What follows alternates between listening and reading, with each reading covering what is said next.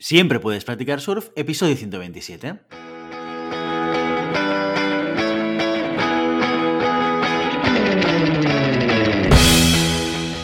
Bienvenido y bienvenida a Siempre puedes practicar surf, el podcast diario sobre recursos humanos.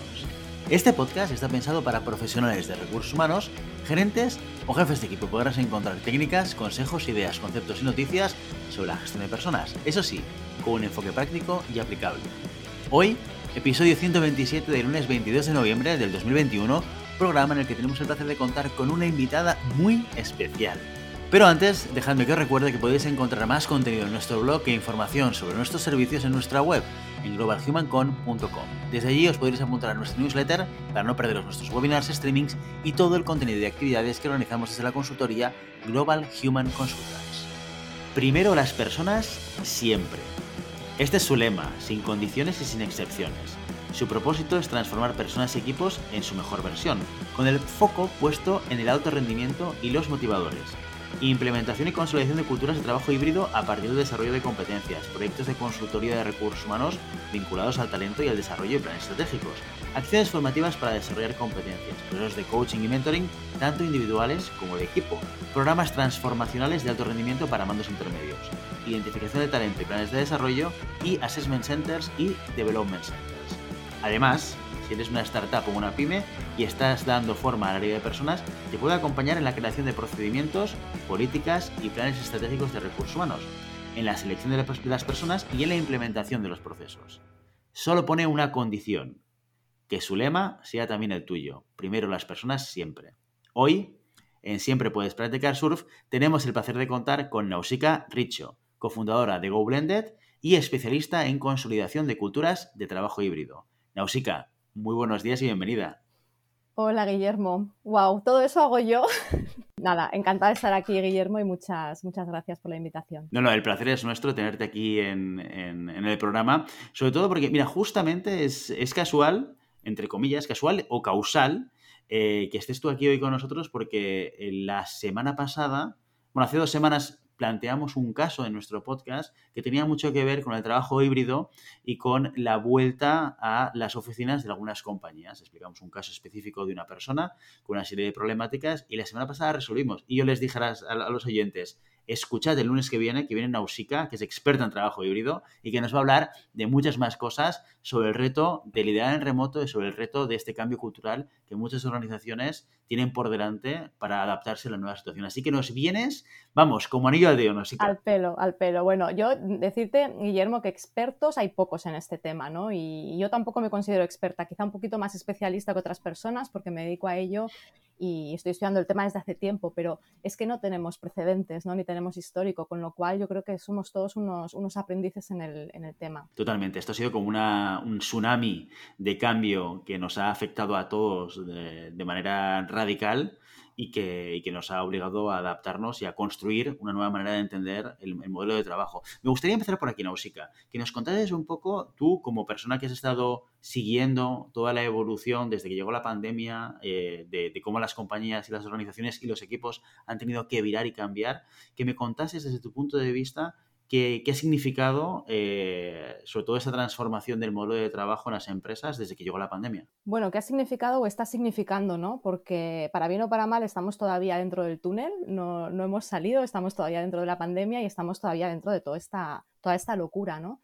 Entonces yo creo que 2020 mm, se, se vivió un poco como el momento del cambio hacia la digitalización, ¿no? Em, nos enviaron a casa a trabajar, eh, todo funcionó, fue un, cambio tecnológico importante. Este año, el, 21, ha sido un poco el reto organizativo, ¿no? Todas las empresas están con el tema de los turnos, están con el 2-3, 3-2, 1-4, 4-1, a ver qué hacemos, lo dejamos, lo cambiamos, es provisional, ¿no? Con, estos debates más organizativos y, este es el cambio que ha supuesto hasta ahora, ¿no? El, primer año fue más eh, tecnológico, este año más organizativo y ahí estamos. De momento, eh, ha supuesto pocas cosas más, porque no son muchas las empresas que están abordando este tema desde el punto de vista cultural y de valores, sino más bien desde un punto de vista operacional. ¿no? Entonces creo que ahí está el reto, eh, también porque estamos todavía muy encima de la ola, ¿no? tenemos que acabar de salir de ella, pero creo que ahí está el reto, ¿no? en superar esta parte más operacional y realmente entender que esto es un cambio de paradigma de trabajo y eso es una palabra muy, muy grande. Claro, y justamente, mira, lo hablábamos cuando preparábamos este programa contigo y, me comentabas que la pandemia ha significado un reto, sobre todo tecnológico. Y cuando hablamos de mm. tecnológico, tecnológico con todas las palabras y con todas las letras posibles. O sea, la implementación de herramientas que me ayudasen a seguir operando aunque la gente no estuviese en la oficina. Pero ahora estamos en otro reto muy diferente. Tú, como acompañante de personas y organizaciones en ese, en ese nuevo cambio, como tú dices, un cambio más cultural, ¿cuáles son los principales retos y cuáles son las principales palancas de trabajo que puede poner en marcha una organización para bueno, pues salir victorioso de este nuevo reto, que es un tema más cultural y de cambio de mindset? Pues mira, en primer lugar, como te apuntaba Guillermo, el tema de la adaptación de, la cultura y de los valores. Si la empresa eh, tiene una cultura y unos valores que están en línea con los valores que hacen falta para trabajar en híbrido, perfecto, ¿no? No pasa nada, una tarea menos hacer. Me estoy refiriendo a valores como la confianza, la autonomía, la responsabilidad pero hay muchas empresas que eh, no tienen estos valores todavía interiorizados. De manera que el primer paso es hacer un reajuste de valores y adaptar esa cultura a la cultura de trabajo híbrido. Si esto no se hace, eh, bueno, pues estaremos poniendo parches o, tiritas, pero no estaremos trabajando lo que yo llamo siempre la base del iceberg, ¿no? que es donde, está, eh, donde están los cimientos. Este me parece como el primer punto. después hay un punto muy importante también de liderazgo. Al final, los motores de la organización son nuestros líderes, son nuestros mandos medios, son ellos, ¿eh? dejémonos de, historias, y, a esta gente les estamos exigiendo el oro y el moro, que lideren de una manera totalmente nueva, que no tiene precedentes, les estamos exigiendo un liderazgo totalmente líquido y no les estamos enseñando a hacerlo. Sin embargo, sí que les estamos exigiendo, como siempre, resultados. De manera que la segunda palanca, a mi modo de ver, es un reskilling y un upskilling muy fuerte en el colectivo de, líderes y, mandos medios para, que puedan seguir realizando su trabajo y, hacerlo bien. Y, luego hay un tema más de recursos, más de tecnología, que como tú bien has dicho, Guillermo, se ha superado correctamente, pero que tiene que venir acompañado de, de la parte más física y del espacio, ¿no? Porque eh, bueno, pues hemos estado trabajando con, un layout, con unas oficinas, con una estructura determinada, pero eso ya no nos sirve para ahora, ¿no? Eh, y, eso va a ser otro, otra ensalada que habrá que preparar. Mm, creo que no va a ser inmediata, pero hay que adaptar los espacios de trabajo porque ya no se trabaja de la misma manera. Igual que adaptamos el open space hace unos años, ahora habrá que hacer otra, otra vuelta de, tornillo porque ya, ya no nos sirve ¿no? lo que teníamos. Oye, me interesa mucho que me hables de ese cambio de liderazgo. Eh, para todas aquellas personas que ahora se ven con el reto de liderar personas en remoto y las dificultades que presenta, ¿qué, qué, qué elementos, qué cambios crees que deberían estar trabajando a nivel de operativa, a nivel de día a día, a nivel competencial, a nivel de planteamiento o mindset a la hora de gestionar su equipo, para que esto funcione correctamente? No hay una fórmula mágica, pero has dicho una palabra clave que es el, mindset. ¿no? Hasta ahora había un buen porcentaje de líderes em, que más o menos iban tirando porque bueno, eh, la presencialidad les apoyaba, ¿no? El hecho de tenerlo todo controlado, podían supervisar, podían justificar, podían hacer una, serie de cosas. Estos líderes, que no son los brillantes, ¿no? Sino todo lo contrario, ahora se han visto un poco desnudos, entre comillas, ¿no? Porque en la distancia no han sabido cómo gestionar estas variables. Yo suelo decir que, bueno, el teletrabajo lo que ha hecho o lo que ha permitido es brillar a los líderes que ya eran buenos y ha dejado en evidencia a los que no lo eran. Y esto va a seguir siendo así. Entonces, eh, ¿qué hace falta para poder liderar eh, en un formato híbrido? Hace falta saber hacerlo bien desde la presencia y desde la distancia. O sea, por eso es para nota, ¿no? Porque eh, tienes que manejar la complejidad de, los dos enfoques e integrarlos.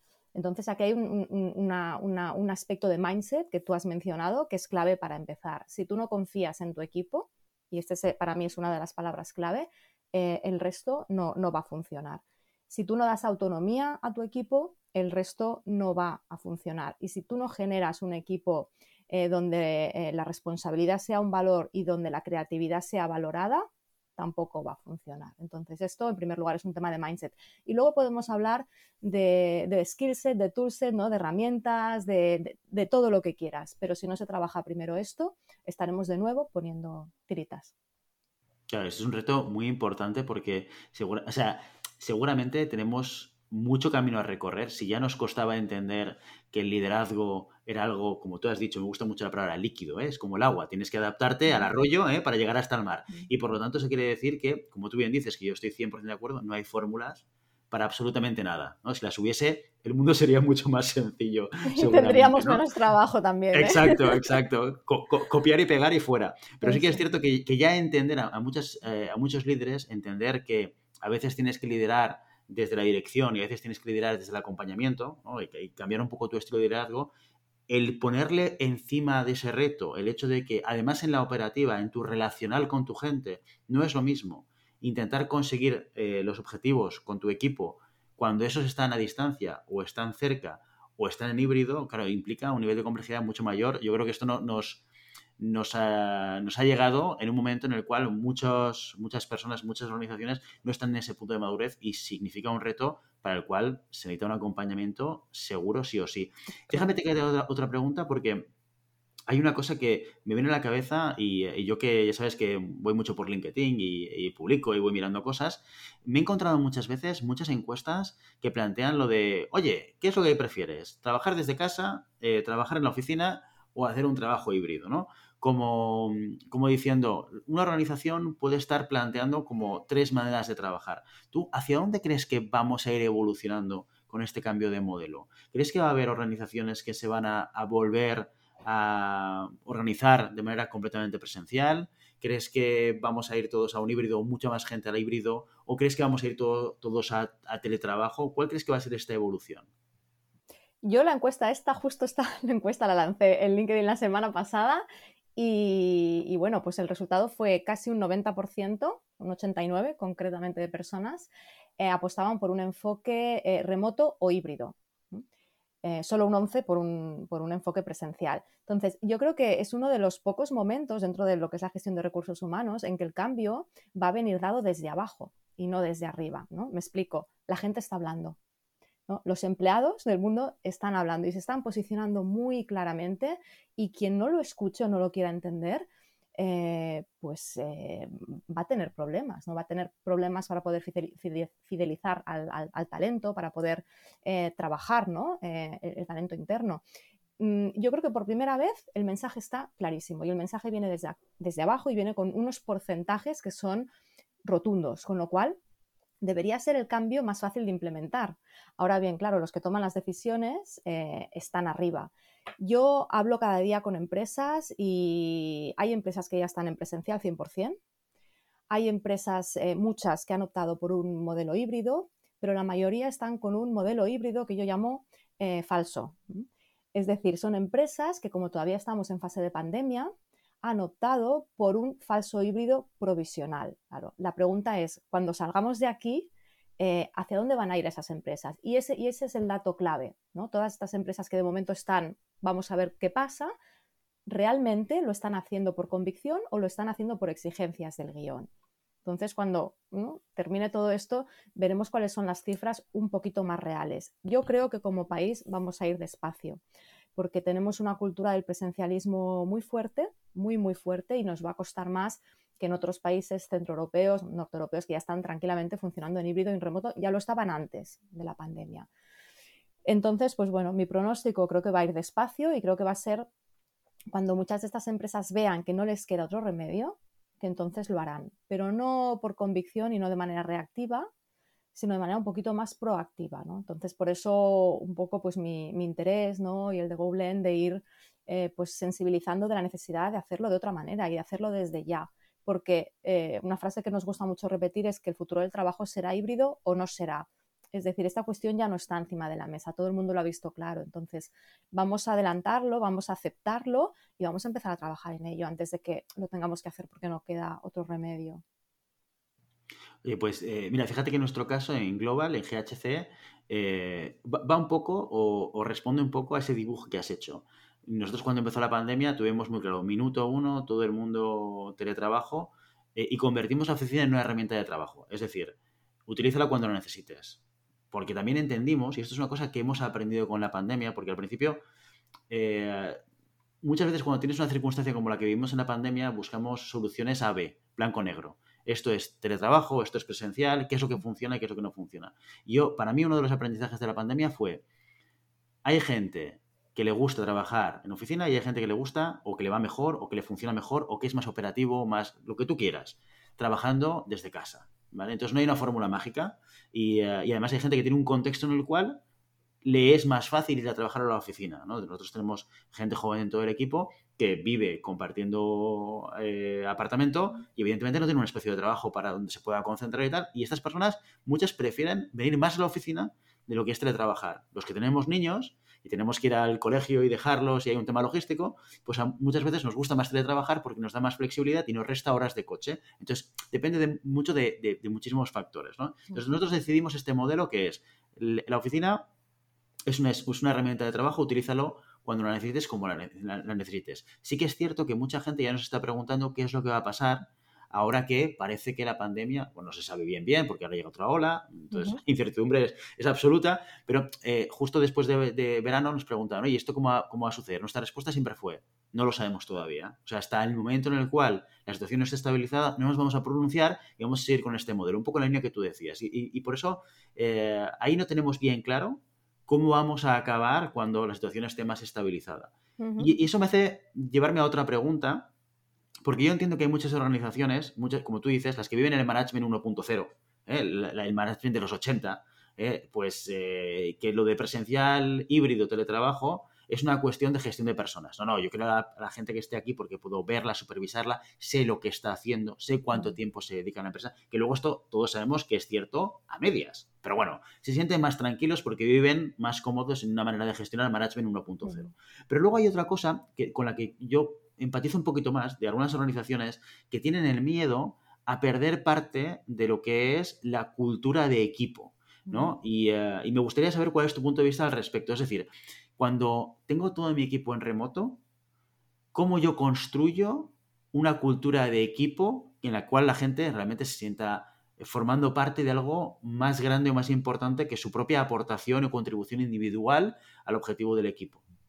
Claro, totalmente de acuerdo, es mucho más difícil, es un tema muy, muy complejo y, por eso em, yo personalmente, como profesional de los recursos humanos y desde, desde Goblen como co-founder, defiendo el enfoque híbrido, porque mm, creo que es muy difícil, a no ser que sea una empresa eh, tecnológica que nace, ¿no? una startup que nace ya remota, ¿no? que, las hay y, forma parte de su ADN y funcionan así, pero son pocas, a no ser que sea esta excepción, la mayor parte de las empresas, si tuvieran que trabajar ahora solo en remoto, eh, les costaría muchísimo. O sea, los onboardings, la asimilación de la cultura, el trabajo en equipo, esto es muy difícil. Por eso, el enfoque híbrido es el óptimo porque te permite trabajar con todas esas variables. Entonces, la parte eh, del teletrabajo la puedes utilizar para cuando quieres eh, conciliar cuando, o cuando necesitas concentración, ¿no? no estar molestado, un día que necesito estar produciendo full.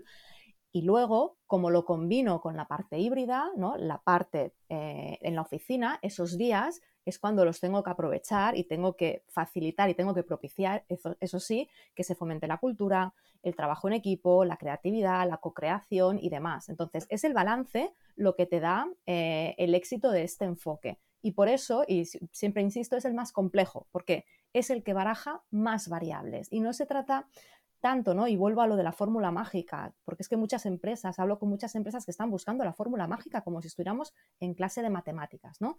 Nos vamos a quedar con ese 2-3 que será los miércoles y los mm, viernes mm, por la tarde, por la mañana. Claro, esto no le va a ir bien a todo el mundo. Y claro, es que el enfoque híbrido lleva implícita una palabra que se llama flexibilidad.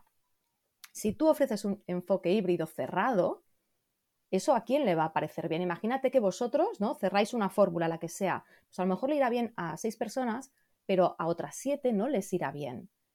Entonces, si tú implementas un híbrido, pero no lo dotas de flexibilidad, al final, mm, ¿qué estamos haciendo? ¿No? Y, volvemos a, la confianza y volvemos al trabajar por objetivos, otra cosa que se hace en pocas empresas, ¿no? Si yo no tengo una cultura de trabajo por objetivos, ¿cómo trabajo en híbrido? ¿Cómo trabajo en remoto? Si es que no se puede. Pero es que hay empresas que todavía no están trabajando por objetivos, que todavía no están eh, midiendo el desempeño y retribuyendo por objetivos. Entonces, claro, hay como unos pasos previos que si no se dan, mm, por mucho que busquemos la fórmula, no la vamos a encontrar. Y, yo tampoco digo que pasemos directamente al híbrido 100% flexible, porque eso es un reto eh, de una envergadura difícil de, de, imaginar, ¿no? Para una empresa que nunca lo ha hecho. Se tiene que hacer gradual, pero el objetivo debiera ser llegar a un enfoque híbrido flexible, donde cada uno pueda elegir dónde y cuándo trabajar según su situación personal, según sus biorritmos personales, según sus preferencias, etc. etc. Totalmente, y eso que tú dices, ¿eh? el punto de partida de muchas empresas eh, está, digamos, muy en deuda con una evolución en la gestión, que es muy importante lo que tú dices, que para nosotros que estamos en recursos humanos es como muy básico, ¿no? La medición de desempeño a través de objetivos, etcétera, pero para muchas compañías esto eh, todavía suena un poco a ciencia ficción. Y, de aquí que requieran un acompañamiento superior.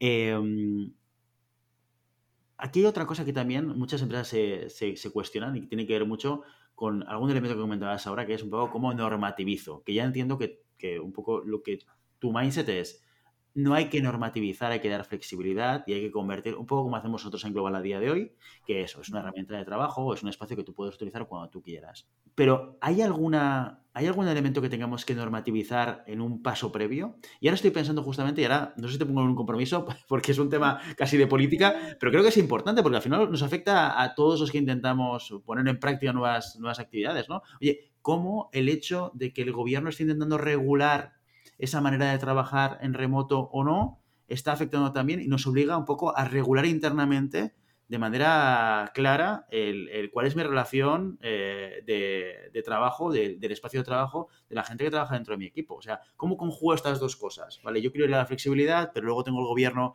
que marca una serie de normativas que de alguna manera me obligan a normativizarlo. ¿Cómo, cómo tú respondes a estas inquietudes por parte de tus clientes?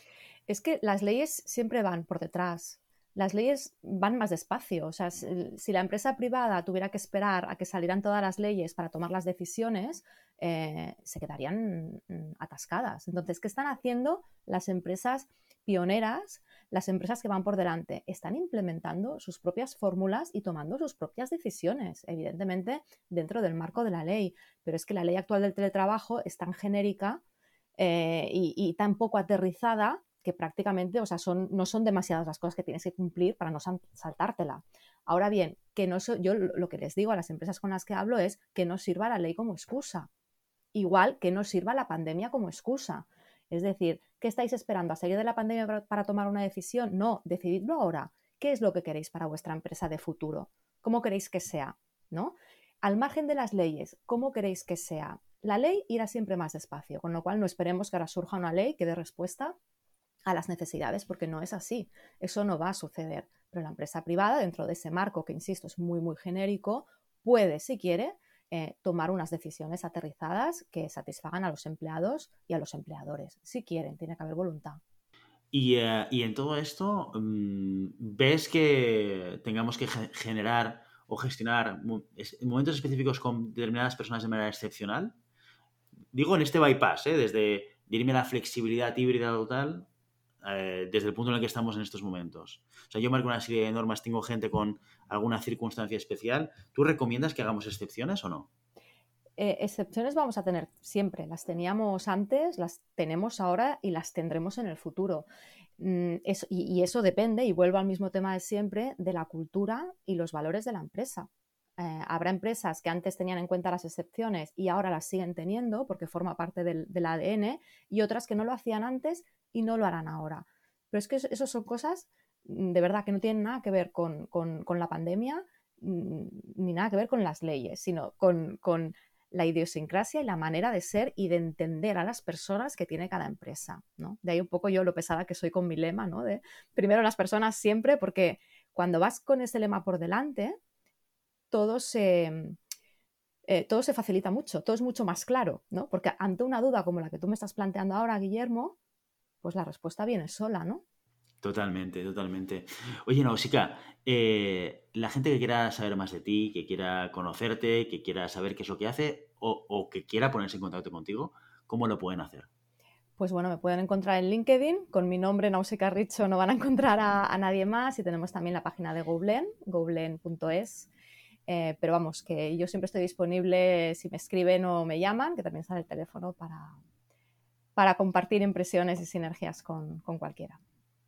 Perfecto, así que, oye, muchísimas gracias por venirte al podcast a hablar de trabajo híbrido, un tema tan relevante, tan importante como tú dices, que tiene un recorrido que esto no nos lo acabamos en el 2021 Uy, por supuesto. Y en el va. 2022 tampoco, y en el 2023 tampoco. Hay mucho recorrido por hacer con mucha gente. Hay mucho recorrido y yo te agradezco, Guillermo, la oportunidad porque creo de verdad que, que- que es importante que este mensaje resuene, ¿no? Y que resuene bien, porque yo veo, veo que no paran de publicarse cosas sobre trabajo híbrido y teletrabajo y noticias y en prensa y te metes en LinkedIn y todo está lleno, pero realmente veo que se ofrecen pocas soluciones, que eh, realmente las empresas no saben hacerlo, ¿no? Y, y creo que ya ha llegado el momento de que pasemos a la parte de actuar, ¿no? Ya hemos hablado, ¿eh? ya hemos hablado muchísimo hasta la saciedad de la pandemia y del teletrabajo.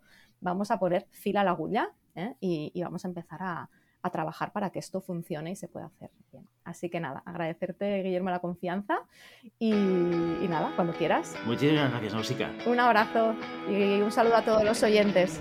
Y ya sabes, no puedes detener las olas, pero siempre puedes practicar surf. Y hasta aquí nuestro episodio de hoy. Como siempre queremos invitaros a que os pongáis en contacto con nosotros, nos deis vuestra opinión y nos sugeráis tenéis algún tema o alguna pregunta concreta.